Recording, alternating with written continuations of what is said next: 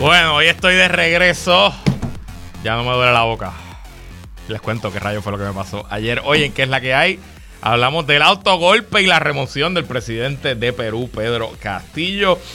Conversamos sobre la más reciente víctima de violencia machista a mano de su expareja en Puerto Rico. Tenemos hoy solamente a Mariana Nogales en el panel Sangre Nueva. Vamos a hablar de Ponce, de Calley y de los 10.000 casos sin atenderse ante el Departamento de la Familia. Y como siempre, el resumen de la guerra en Ucrania y otros asuntos de interés. Todo eso y mucho más en qué es la que hay que comienza ahora. El análisis más potente y completo comienza ahora. Luis Herrero llega prendiendo fuego a los políticos y figuras que se atreven a dañar el país. Radio Isla 1320 presenta ¿Qué es la que hay? Con Luis Herrero. Muy buenas tardes. Bienvenidos y bienvenidas a ¿Qué es la que hay? con Luis Herrero por Radio Isla 1320. Hoy es miércoles 7 de diciembre del 2022. Estamos en vivo y en directo para todo Puerto Rico por el 1320 AM y su cadena para el mundo a través de radioisla.tv, nuestra aplicación para teléfonos Radio Isla Móvil y en facebook.com diagonal Radio Isla TV. Yo soy Luis Herrero y como siempre les invito a que me sigan en todas las redes sociales, twitter.com diagonal L Herrero, facebook.com diagonal L Herrero, instagram.com diagonal L Herrero y recuerda que este programa lo puedes escuchar en su formato podcast. Búscalo como qué es la que hay en tu aplicación de podcast favorita para que me escuches cuando a ti te dé la gana y que es la que hay de que vamos a hablar hoy, día 286 de la guerra en Ucrania. Autogolpe de Estado en el Perú y removido el presidente Castillo. Les cuento de lo último. Muere otra mujer a manos de su expareja. Su nombre era Suheini Concepción Quesada. Que descanse en paz. Y en el panel Sangre Nueva, hoy solamente con Mariana Nogales, conversamos de la crisis del PPD en Ponce y en Calley. Y también del estado tétrico del Departamento de la Familia, que una vez más tiene miles y miles y miles de querellas de maltrato sin atenderse. Y bueno, antes de comenzar, ayer yo tenía toda la intención del mundo de hacer mi programa en vivo, como hago todos los lunes, martes, miércoles, jueves y viernes. Em, pero eh, llevo más, llevaba una semana y pico con un dolor de muela bastante intenso. Había ido a mi dentista el jueves pasado, sí, el jueves, eh, a que me chequeara. Él me dijo, papá, eh, no te puedo, no puedo yo, tienes que ir a, una, a un, ¿cómo es? Endo, endo, ¿cómo se dice esa especialidad dental? whatever. Un endo. Y yo no sé si ustedes saben, pero en Puerto Rico hay una crisis de especialistas. Y llamamos y llamamos y buscamos y buscamos y nadie tenía cita. Conseguí una endodoncista, esa es la especialidad, eh, que no aceptaba planes médicos y que me quería cobrar 1.200 dólares por el procedimiento. Eh, pero al final, por fin, eh, logramos conseguir una endo que me atendiera ayer a la una y media de la tarde y yo perfecto. Yo me he hecho roots canal en el pasado, no, pensaba que sí, una y media, con que salga a las tres, era cerquita aquí de la estación, podía llegar sin problema. Ok, salí a las tres y media y el proceso fue mucho más invasivo y duro que lo que yo pensaba que iba a ser. Y honestamente iba a llegar aquí a hablar como un borracho. Eh, mi lengua estuvo dormida como hasta las 7 y cuarto de la noche. Eh, el dolor en la mandíbula que tenía, porque tuve la boca abierta por más de dos horas, fue terrible. Así que les pido disculpas que ayer el programa lo que hicimos fue repetir el del lunes. Usualmente cuando yo tengo algo, buscamos un sustituto, una sustituta, pero yo pensaba que iba a poder hacer el programa. Así que nuevamente agradecidos por la indulgencia, agradecidos aquí a la gerencia por permitirme hacer estas cosas, a Yansari por aguantar mis papelones eh, y decirle a los invitados, hoy no hay programa, disculpen, pero bueno, the show must go on y ya estoy bien, el viernes voy a mi dentista que siga con el proceso y sí, ya me tendré que hacer una corona y whatever. Cosas que pasan con la edad. Y hablando de cosas mucho más divertidas, esta noche, si estaban escuchando el programa de Damari Suárez, ya lo saben, esta noche los criollos de Caguas visitan a mis cangrejeros de Santurce aquí en el Irán Bison. Voy a estar allá. Tengo la camisa puesta, la jersey, para los que nos están viendo en radioisla.tv o en Facebook. Eh, y este, mm, como yo soy abonado, mi hermano José Aníbal también es abonado. Hoy no puede ir, pues la taquilla de José Aníbal, para que usted vea lo dadivoso que yo soy, se la voy a dar a un criollo. Se la voy a dar al economista amigo Heriberto Martínez, que va a estar allí también esta noche con el corillo. Y bueno, sucio difícil para Santurce. Los criollos de Cabo están número uno. Y los cangrejeros de Santurce están número 5. Ahora mismo están eh, fuera de la postemporada. Todavía quedan 20 partidos. Eh, tienen récord de 15 y 15, pero obviamente pues el tiempo corre. Nos llevamos una semana y media, una racha bastante mala, que solamente hemos ganado dos partidos en como ocho juegos, si no me equivoco. Así que veremos si se endereza la nave cangrejera o por decir el contrario, la yeguita criolla hoy nos da otra derrota. 7 y 10 en el estadio Irán. Y rapidito, este era mi plan ayer, hablar de esta elección, pero no pude, así que les cuento los resultados de la elección especial. No, la elección especial no, la segunda ronda segunda vuelta para escoger al senador del estado de Georgia. El incumbente demócrata reverendo Rafael Warnock derrotó a la ex estrella del fútbol americano Herschel Walker. A esta hora el margen de victoria de Warnock fue de 51.4% versus 48.6%, así que poco menos de 2%, 1.8%. Ese margen debe seguir aumentando eh, mientras se acerca al 100% de los votos contados, así que es muy probable que la victoria final de Warnock sea de dos puntos porcentuales o quizás un poco más. Con esta victoria, los demócratas oficialmente aumentan su mayoría por una silla de 50 a 51 votos y también oficialmente podemos decir que en el 2022 ni un solo senador o senadora demócrata fue derrotado en las elecciones de medio término, lo cual eh, representa una anomalía histórica. Usualmente el partido del presidente pierde sillas en Cámara y Senado, y aunque sí, se perdió la Cámara, los demócratas perdieron la Cámara, fue por un margen mucho más estrecho de lo que todos esperaban, incluyéndome, y en el Senado lograron aumentar su mayoría. ¿Qué significa esto para el futuro a, a corto y mediano plazo del gobierno de los Estados Unidos? Bueno, en síntesis, en teoría, con una mayoría de un voto adicional, el poder que tiene el senador de West Virginia, John Manchin, se reduce, ¿verdad? Porque entonces ahora no hay que conseguir el voto de Manchin para aprobar las cosas. Si fuera 50-50, está ahí Kamala Harris para romper el empate. Claro, si John Manchin y Kristen Sinema, que es la senadora de Arizona demócrata, siguen trabajando en conjunto, bueno, pues anyway, van a hacer falta los dos votos. Eh, interesante, Sinema va a elección en el 2024, si no me equivoco, la senadora eh, demócrata.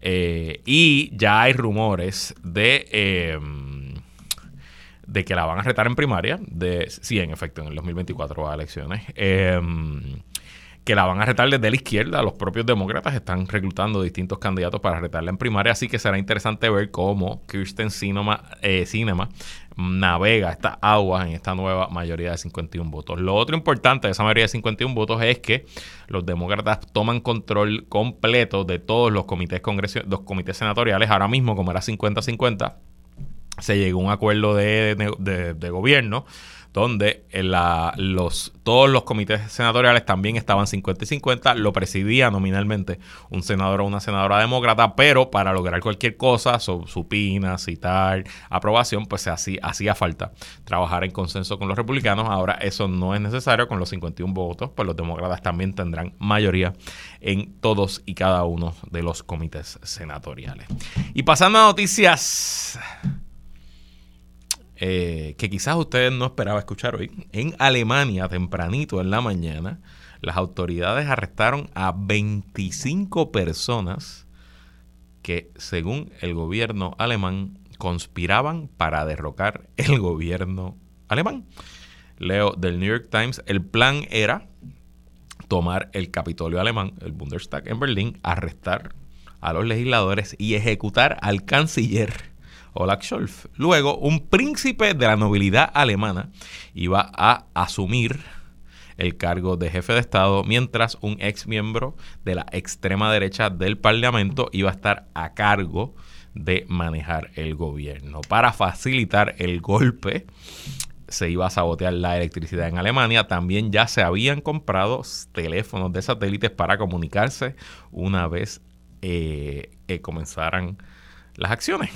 Esto es lo que alegan fiscales y oficiales de inteligencia alemanes que eh, según ellos, acaban de desarticular una red de terroristas de extrema derecha que buscaba tomar el control en los Estados Unidos. Sobre 3.000 policías y fuerzas especiales alemanas estuvieron hoy eh, ejecutando órdenes de allanamiento y arrestos en 150 hogares y arrestaron a 25 sospechosos co-conspiradores. Entre los sospechosos se incluyen un soldado activo, un oficial eh, retirado de una de las fuerzas especiales del ejército alemán, un policía y por lo menos dos reservistas del ejército. Y escuchen esto, entre las cosas que encontraron en los allanamientos de hoy, hay una lista con 18 nombres de políticos que el grupo consideraba como enemigos y se especula que esa lista era una lista para deportar y ejecutar a estos políticos, entre ellos el canciller alemán Olaf Scholz, según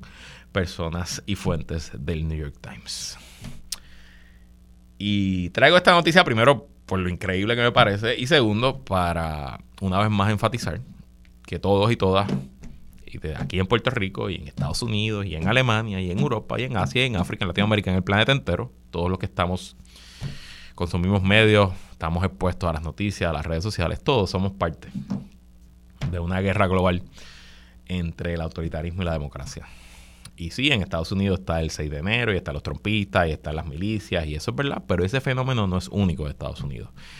Esencialmente en todas las democracias del planeta hay grupos como este grupo alemán que han sido radicalizados por el Internet, que comparten entre ellos, que conspiran entre ellos y quién sabe cuántos más eh, redes como esta existen en otras democracias del planeta. Y por eso nos toca a todos y todas ser parte del lado de la democracia, del lado de las instituciones, del lado de las constituciones, las libertades personales, el gobierno de todos para todos, porque hay mucha gente allá afuera que no le interesa continuar con esa tradición democrática y por el contrario, están muy activos, muy contentos y muy puestos para que descienda una vez más el autoritarismo a la forma y manera del gobierno global.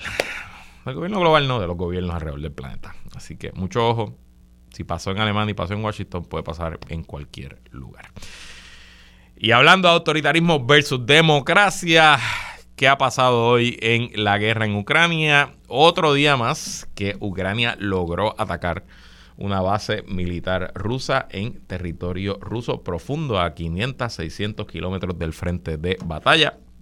Y se especula que Ucrania está usando un dron para hacer estos ataques pero no es un dron de esos modelos que ahora nosotros compramos, no, es un dron, según eh, el New York Times, soviético que desarrolló la Unión Soviética en los 70. Es un, es un dron que se propulsa con, jets, ¿verdad? Como si fuera un, avión, un, caza.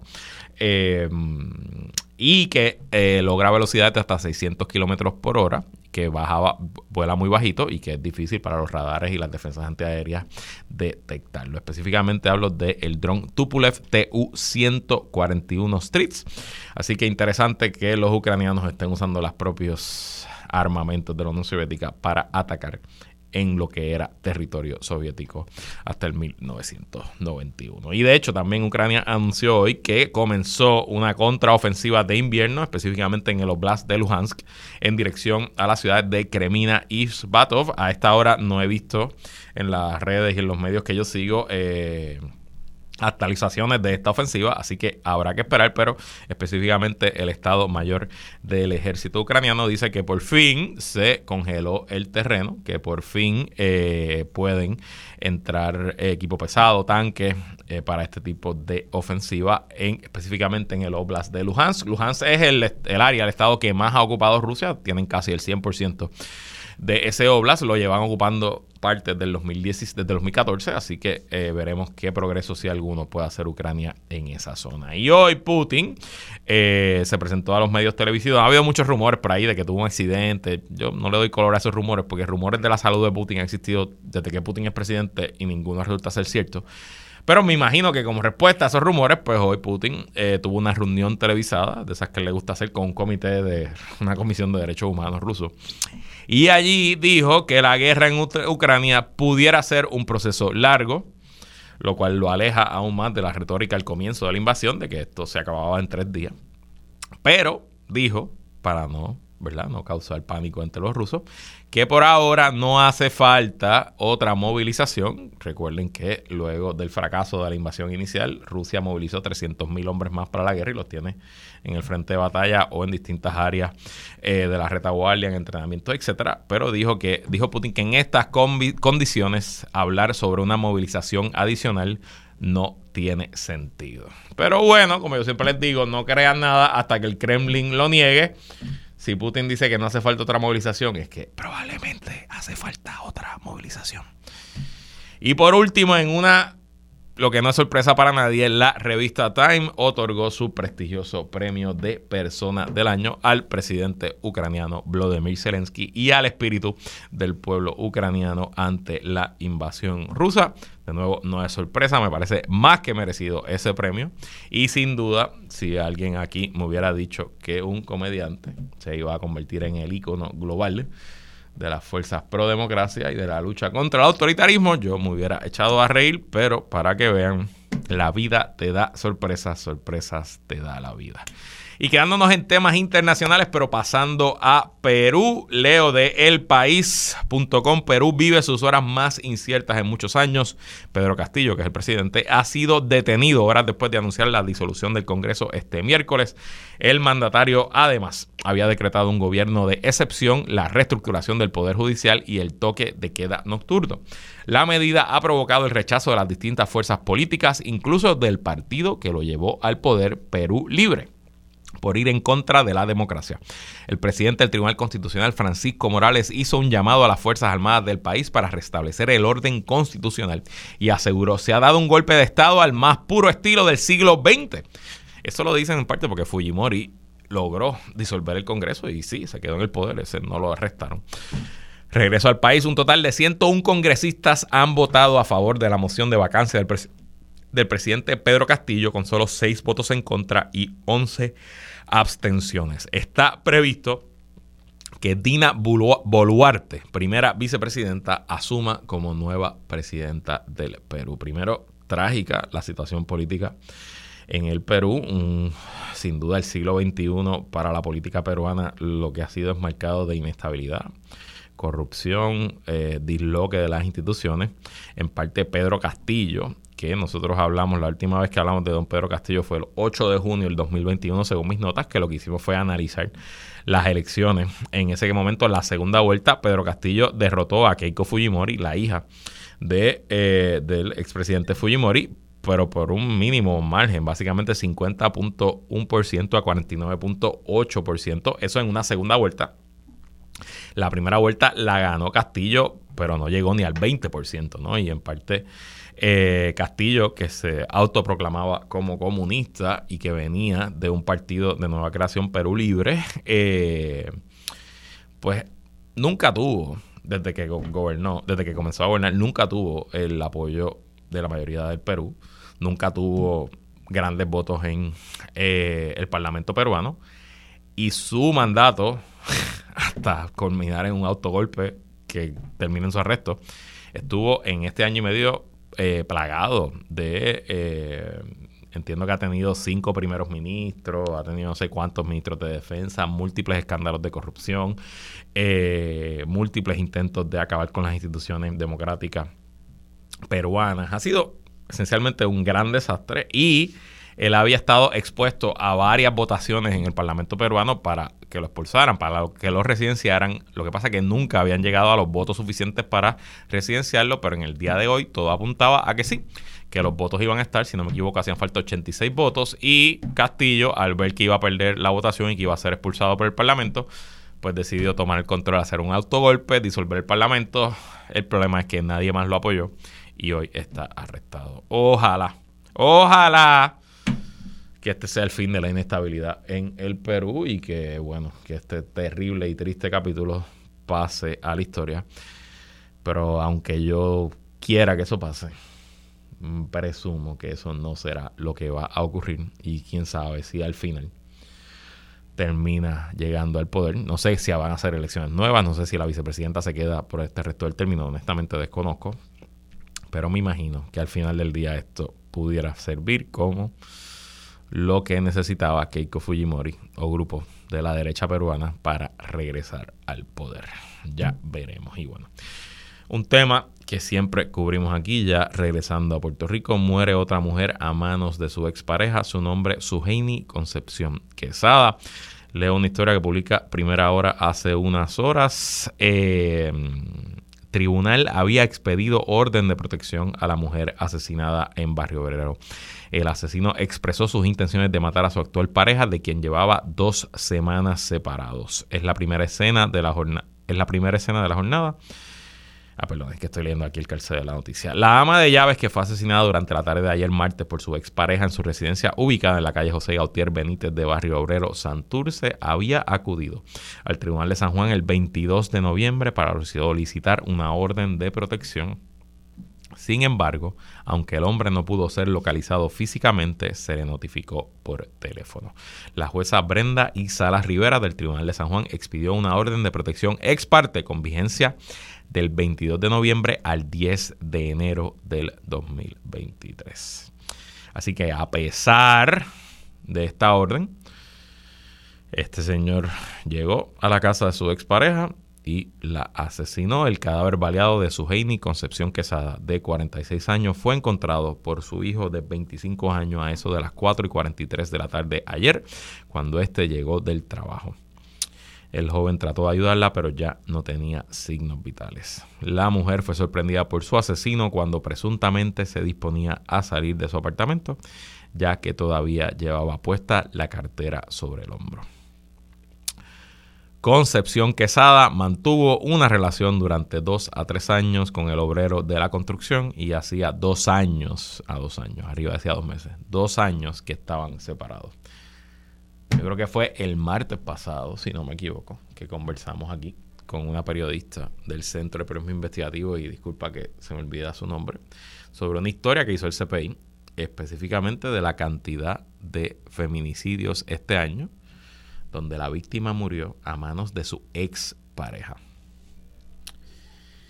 Y no hay nada que yo pueda decir hoy aquí que reponga la pérdida que está sintiendo la familia y amistades de su Heini Concepción Quesada, pero que su muerte, al igual que la muerte de las otras casi veintena de mujeres que han muerto a manos de sus exparejas, no se quede en vano.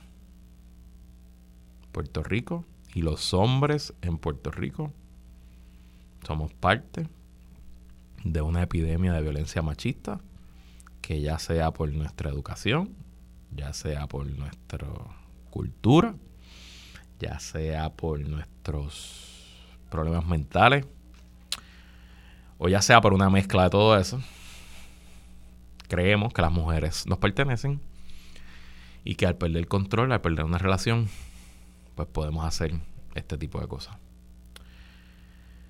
Aquí había orden de protección, aquí la juez actuó rápido, aquí la orden de protección se, se le entregó a la persona pero una orden de protección no para un balazo. Y si a ella la sorprendió su expareja, no había momento de llamar a la policía, ni mucho menos. Las soluciones no las tengo.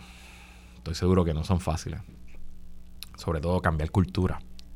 Cuestión de años, de generaciones. Pero por un lugar se tiene que empezar y mientras las instituciones del gobierno sigan capturadas por grupos, sobre todo grupos religiosos que se presentan como los más puros y castos, pero lo que promulga es un evangelio de odio, de corrupción y de machismo, no vamos a solucionar este tema. Que descanse en paz su Heini Concepción Quesada, de 46 años, la víctima más reciente de la ola de violencia machista en Puerto Rico. Bueno, para irnos a la pausa con un tema un poco más alegres, regresa el Gran Día de McDonald's Puerto Rico, una iniciativa solidaria que ayuda a dos fundaciones sin fines de lucros de la isla. Y para que nos explique en detalle de qué se trata, nos acompaña Isabel Rovira, supervisora de comunicaciones de la empresa Arcos Dorado. Bienvenida Isabel, ¿y qué es la que hay? Saludos, gracias por tenerme aquí, gracias a todos los escuchas por estar sintonizando hoy. Es así, mañana regresa finalmente el gran día de McDonald's, es el eventos de recaudación de fondos más grandes que tenemos y, y pues por todos los temas que acabamos de discutir sabemos que hay mucho para hacer y hay que aportar nuestro granito de arena al progreso social aquí en Puerto Rico, así que el 100% de la venta de Big Mac mañana va destinado a dos fundaciones sin fines de lucro, locales, así que eh, hacemos un llamado a todo el mundo en este espíritu de dar previo a Navidad para que puedan pasar por nuestro 94 restaurantes y, aportar a esta causa tan bonita. O sea que mañana jueves, todo el que compre un Big Mac, el 100% de la ganancia van destinadas a dos organizaciones sin fines de lucro. ¿Cuáles son esas organizaciones? Eso, así es la Fundación Infantil Ronald McDonald y J.J. Barea Foundation. Así que el impacto que tiene eh, un, un solo Big Mac es, monumental en miles de familias, niños y jóvenes puertorriqueños a través de estas fundaciones que la verdad es que el trabajo que hacen es imprescindible. Y además de la compra del Big Mac, ¿hay otra forma en que las personas pueden participar y colaborar con estas dos instituciones? Claro que sí, hasta hoy tenemos, así que hoy es el último día para comprar ese donativo, es un corazoncito simbólico, un donativo de un dólar que se suma a ese pote, así que hasta hoy tenemos para comprar esos donativos, ese corazoncito simbólico de un dólar y mañana a través de Mostrador, Automac, Mac Delivery, se puede hacer esa orden de, Big Mac para apoyar también. Bueno, pues si usted es como yo que le encantan los Big Macs, a mí me encantan los Big Macs, no puedo decir que no. Somos pues, dos. Mañana. Mañana sabe mejor. Haga el desajuste y apoye a una buena causa. Gracias a Isabel Rovira de Gracias a ustedes, buen día. Nosotros vamos a una pausa, regresamos con más. Ella es abogada, feminista, férrea activista de los derechos humanos y la primera representante por acumulación de su partido. Él es un abogado, notario, presidente de la Comisión de lo Jurídico y desde el corazón de la montaña representa al Distrito 26. ¿Qué es la que hay? Presenta el panel Sangre Nueva con la licenciada Mariana Nogales y el licenciado Orlando Aponte. Así mismo es como todos los miércoles conversamos con el panel Sangre Nueva. Hoy solamente tenemos a la representante por acumulación del movimiento Victoria Ciudadana, Mariano Gales. Orlando Aponte está excusado. Así que, Mariana, ¿cómo sigues y qué es la que hay? Pues nada, aquí eh, mejorando. Eh, tengo que, que hacer la admisión de que ya no tengo el invictus del COVID, así que me agarró Perdiste el invicto. Contra, eres de las personas que más, que más duró que conozco. Sí, sí, bueno, en dos años yo no me enfermé, así que Bueno, como pero nada, ahí para adelante. En algunos lugares dirán por ahí, no yo, dirán por ahí, el Bala no muele, pero yo no, yo no lo voy a decir. Eh, bueno, bueno, Mariana. La corrupción sigue siendo el tema principal de la discusión pública en Puerto Rico. Empecemos por Ponce. Yo el lunes aquí y ayer en el programa que repetimos, eh, pues un poco conté lo que se sabía hasta este momento. Le conté al público que yo tenía un contrato en el municipio al cual renuncié durante el fin de semana por todos estos asuntos. A mí me parecen que las contradicciones, incluso las falsedades que ha llevado el alcalde a los medios, pues le latan que aquí hay algo bastante serio detrás de todo. No me parece, aunque tú ha sido víctima de persecuciones políticas y de has visto cómo se fabrican casos, a mí por lo menos en lo que sabemos hasta ahora no me parece que aquí se está hablando de una fabricación de un caso, pero dame tu, tu impresión, ¿qué te parecen los señalamientos contra el alcalde de Ponce, doctor Luis Irizarry Pavón? Pues mira, eh, ¿verdad? El, el, lo que parecería, ¿verdad? Y es lo único que he escuchado, es que él cogió un préstamo y estaba intentando eh, de que los empleados municipales pagaran por ese préstamo. Eh, no sabemos cuán cierto es. Parece que sí, que a todas luces cogió un préstamo, porque en algún momento eh, lo, lo admitió públicamente, cosa que no es verdad, nada malo. Una persona puede coger un préstamo incluso para pagar una campaña política, pero la manera en que se paga, pues esa es la parte que entonces, pues, eh, parece que hay algo que no está correcto y verdad los cambios de versiones pues tampoco lo ayudan. Eh, pero nada pues uno uno mirará eh, qué es lo que hace el departamento de justicia eh, o qué es lo que no hace porque en muchas ocasiones lo que hemos visto es que el departamento de justicia no atiende los señalamientos no solamente en los casos políticos las denuncias que ha hecho eh, que han hecho fiscales recientemente sobre el quehacer y el actuar del Departamento de Justicia en el procesamiento de casos criminales regulares, de asesinatos en particular, pues siempre deja uno con la duda. Yo te voy a hablar, ¿verdad? Claramente, que, que siempre queda la duda. No sé, vamos a esperar qué es lo que ocurre y cómo sigue esa investigación. Bueno, y obviamente estos señalamientos pues le han hecho un daño terrible al Partido Popular a nivel nacional, pero específicamente en Ponce. Y en Ponce, donde el alcalde Irizarry Pavón derrotó a la alcaldesa Mayita Meléndez, que llevaba 12 años eh, en el poder, eh, pues uno pensaría que ahora ni el PNP ni el PPD van muy bien parados camino al 2024. ¿Hay liderato de Victoria Ciudadana en Ponce? ¿Quién se perfila allí? ¿Quién pudiera ser el líder de, de tu partido en esa ciudad? Pues mira, ahí nosotros tenemos como legislador municipal a José Hernández Lázaro, él es el, legislador municipal por el MBC. Y fíjate, yo estaba viendo una entrevista del, de reciente donde él estaba haciendo alusión a unos proyectos eh, que había presentado y que no se habían atendido, específicamente unos proyectos para que no se permitiera el que los empleados municipales estuvieran donando en campañas políticas o personas con contratos. Eso yo creo que nosotros también lo hemos estado eh, proponiendo desde el, desde el movimiento Victoria Ciudadana precisamente para evitar estos problemas. Eh, yo entiendo, ¿verdad?, que un empleado municipal, eh, pues es un empleado municipal, tiene que hacer las gestiones para las cuales tiene una descripción de puesto, etcétera, y, sobre todo luego del huracán María, eh, yo entiendo que los municipios son instancias fundamentales de gobierno. Así que es importante que funcionen bien y que estén libres de corrupción. Eh, y yo creo que el, que el compañero José Hernández es, es una magnífica persona, es una persona muy honesta, eh, es abogado también. Ah, eso, eso, eso, le quita puntos, Mariana. Depende. Este, hay abogados y hay abogados. Hay abogados y abogados, y te voy a decir una cosa más que tú no lo vas a decir, pero yo lo digo eh, pensando en marketing político. ese apellido Hernández en Ponce ayuda. Ajá. ah, bueno. no lo había visto así. Como dice, eh, como dice otro analista, las cosas como son, Mariana. No, pero es una persona, ¿verdad? Bien, bien, realmente yo estoy bien orgullosa de su trabajo y, en el MBC también. Así que hay, hay personas, ¿verdad?, que, que se perfilan como eh, personas que puedan ir ya eh, anunciando próximamente las intenciones a la alcaldía o cualquier otra eh, posición, ¿verdad? Bueno, pues lo eh, escucharon, ya lo escucharon aquí primero. Eh, en Ponce lo conocen y yo sé que la gente en Ponce le está llevando el rastro. Eh, de hecho, él estuvo esta mañana, estuvo aquí con Julio. pero bueno, todo... honestamente, yo no sé qué va a hacer el alcalde Ponce. Yo siento que el agua, el, el, el cuarto se le está llenando de agua. El Partido Popular está todavía muy tímido, pero no me extrañaría que los próximos días o semanas... Eh, hay un llamado contundente. Incluso no me extrañaría que el alcalde no sobreviva lo que queda de año.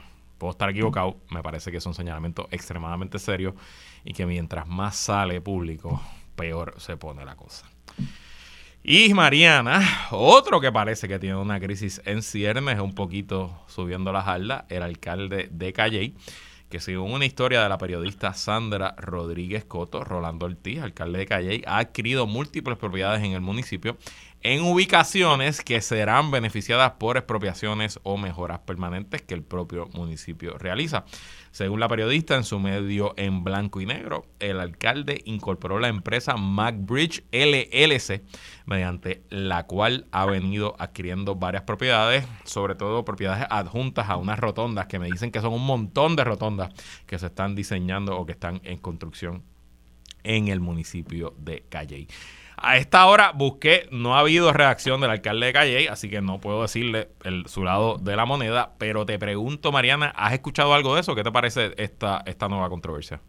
Pues mira, Luis, este, el problema de esa denuncia no es específicamente el alcalde de Calle. Ok. Es el problema que vamos a tener con los fondos para la reconstrucción. Oh. Eh, es eso mismo que estás viendo yo creo que de una manera eh, bastante burda, ¿verdad? Lo, lo vamos a estar viendo, yo creo que en otros municipios. Y es que hay unos problemas eh, a nivel estatal, pero también a, a nivel municipal, de cómo se están manejando, cómo se están inventariando las propiedades en desuso, propiedades municipales y propiedades que quieren eh, tildarse como estorbos municipales, más aquellas expropiaciones. Eh, y tenemos que estar pendientes no solamente en el municipio de Calle, sino en todos los municipios. Yo diría que particularmente en el de San Juan, eh, lo hemos visto con el Escambrón y lo hemos visto con eh, el Parque del Condado y en muchas otras ocasiones yo creo que lo vamos a estar viendo. Y es como eh, el conocimiento privilegiado que tienen algunas personas, en este caso los alcaldes, sobre dónde se va a construir, qué se va a reparar, dónde va una carretera, dónde va una rotonda, eh, pues podría prestarse para una gran tentación y adquirir esas propiedades para luego beneficiarse económicamente de esas adquisiciones por haber tenido esa información privilegiada o para beneficiar a otras personas. Correcto. Eh, es, es, un, es un esquema que a mí me preocupa muchísimo, muchísimo, eh, porque también tiene unos efectos detrimentales. En el caso que reseña del, del alcalde de Calle, específicamente, vemos cómo se está expropiando. Una de las fotos que aparecen es una oficina de médicos, familia, ¿verdad? Eh, y entonces, pues, si, no, me equivoco. exacto, eso tiene unas consecuencias bien terribles en, el, en la fibra social del municipio. Eh, ¿Cómo vamos a estar reconstruyendo, sobre todo los cascos urbanos? Eh, ¿Para quién va a ser el beneficio? ¿Y qué consecuencias va a tener para la gente todos estos procesos de reconstrucción sin hablar de la posible corrupción que estemos viendo próximamente? Eh, a mí lo que me sorprende de ambos, de ambos casos, de nuevo, sin saber nada del, caso de Calle, más allá de lo que eh, publica Sandra Rodríguez Coto, y de nuevo no he leído eh, reacción del alcalde, pero de ser cierto, ambos es que, Mariana, esto no se trata de esquemas muy complejos. Aquí no es que hay una cuenta en las Islas Caimán, aquí no es que hay testaferros, ¿verdad? Aquí estamos hablando de, de, No, la corporación está a nombre del alcalde. Tú vas a la página del Departamento de Estado completamente gratis, cualquiera puede entrar y ver que la corporación, el presidente es el alcalde. Eh, igual que el caso de pagar un préstamo. Uno piensa que un doctor que tenía ah, supuestamente mucho dinero, que no puede pagar un préstamo de 50 mil pesos, eh, hacer el paguito mensual.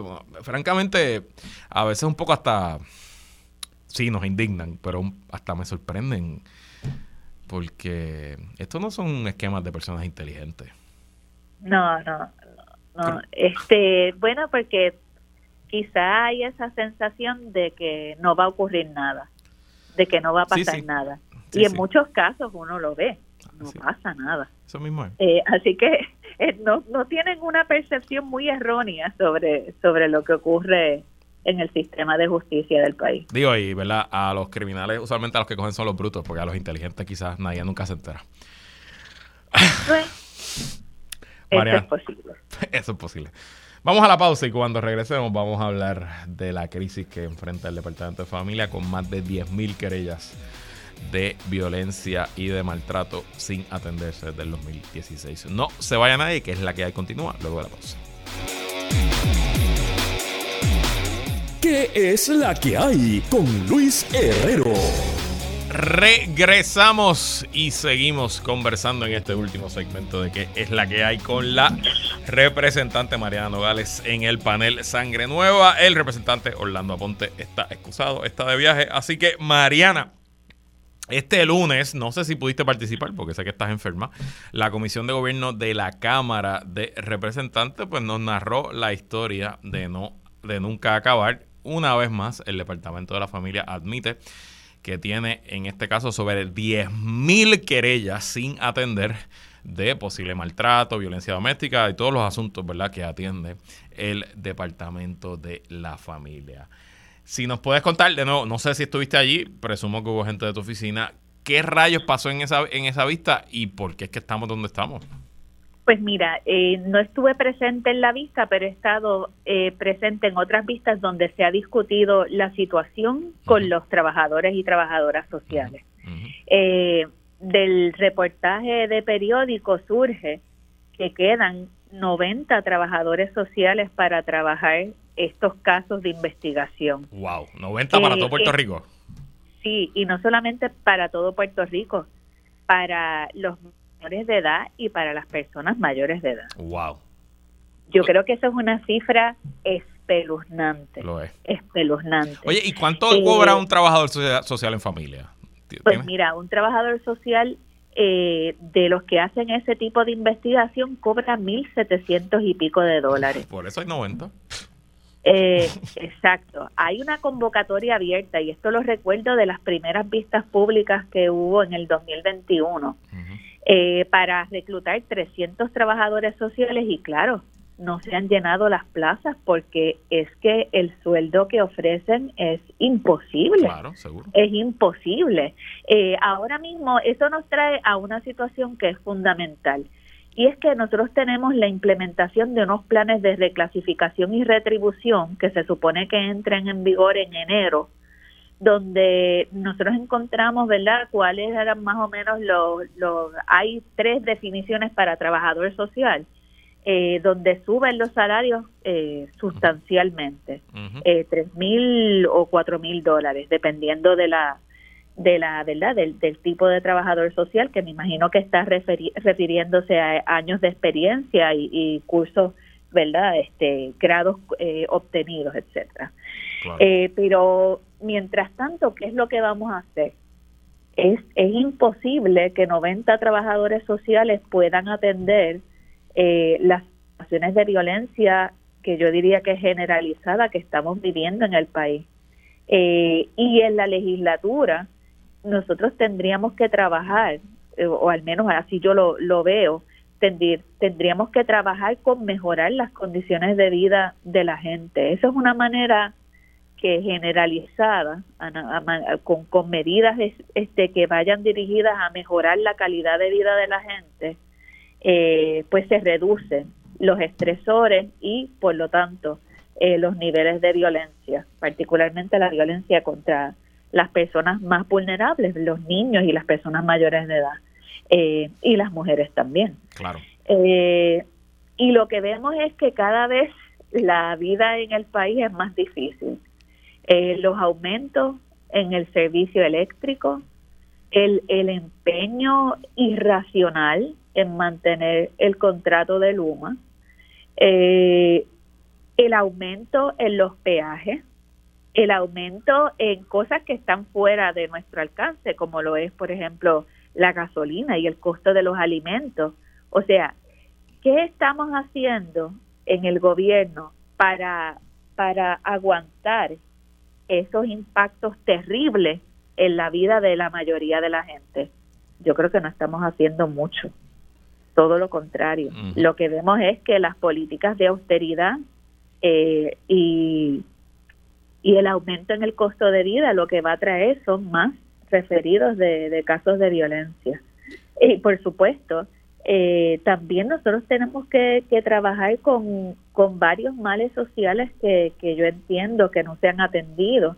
Eh, primero es la falta de uno antes, ¿verdad?, decía la falta de empleos, pero ahora mismo hay una situación que es una situación extraña, no en Puerto Rico, sino en todo el mundo, ¿verdad? Pero hay que incorporar a la gente a la fuerza laboral.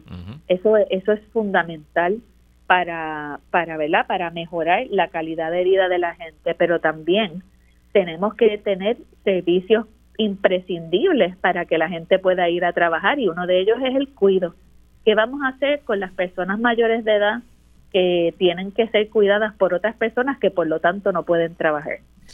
Y lo mismo con los, con los niños y niñas. Eh, hay que implementar unas políticas distintas en el país que permitan que la gente pueda desarrollar sus proyectos de vida y por lo tanto puedan ser más felices y menos violentos. Eh, y, es, como una, una mirada un poco más difícil, eh, pero por el momento eh, yo le solicité al presidente de la Comisión Laboral, a Domingo Torres, que tan pronto empiece enero eh, veamos una tengamos una vista sobre ese plan de reclasificación y retribución para específicamente atender esa problemática con los trabajadores y trabajadoras sociales para que ese reclutamiento sea efectivo y lo antes posible. Eh, porque tal y como está no vamos a reclutar trabajadores y trabajadoras sociales a 1.700 dólares mensuales, eh, sobre todo cuando salen luego de sus maestrías y sus doctorados con préstamos estudiantiles que no hay cómo pagarlos con 1.700 dólares mensuales. Así que eh, yo creo que esa es una medida puntual que tenemos que atender eh, y luego ver cómo miramos el país desde afuera, nos, nos alejamos de la cosa chiquita eh, y podemos desarrollar unas políticas públicas que mejoren la calidad de vida de la gente. Mira, eh, yo coincido eh, con tu diagnóstico y tu receta y tus posibles soluciones. Le añado una, una causa más importante lo que dijiste, las políticas de austeridad. La Junta de Control Fiscal al final del día decide cuáles son las prioridades del gobierno de Puerto Rico porque controla el presupuesto. Y aquí la Junta no le ha importado absolutamente nada el gasto social en Puerto Rico desde que entró en el 2016 hasta hoy. Son siete años donde esas agencias han cogido recorte, recorte, austeridad, austeridad, austeridad. Y le añado que en esto, tanto el gobierno de Ricardo Rosselló, el gobierno de Wanda Vázquez y el gobierno de Pedro Pierluisi han tenido un liderato débil, flojo y politiquero en el Departamento de la Familia, en su agencia asociada debajo de la sombrilla. Yo entiendo que los tres despidieron a sus secretarios de familia. Entiendo que los tres han tenido múltiples escándalos. Así que obviamente aquí se juntó el hambre con la necesidad, como decimos en Puerto Rico. Y lo peor, que el público que atiende el Departamento de Familia, tristemente es del público que menos le importa en el cálculo y en la aritmética electoral a nuestros políticos y políticas que tienen el poder. Así, es, hay que, hay que ver si el año viejo se lleva a la Junta. Ya veremos, pero... hay que trabajar para sacar la Junta. No sé, no sé, Mariana, no sé. Bueno, pues como siempre un placer. Hablamos el miércoles que viene. Igual, igual. Buenas tardes a todos y a ti. Y hasta aquí esta edición de ¿Qué es la que hay con Luis Herrero? Gracias como siempre por su apoyo, sintonía y por su indulgencia de que ayer no pude estar aquí por el dolor de muela. Quédese con nosotros. La mejor programación y análisis de la radio puertorriqueña continúa en Radio Isla 1320. Hasta mañana.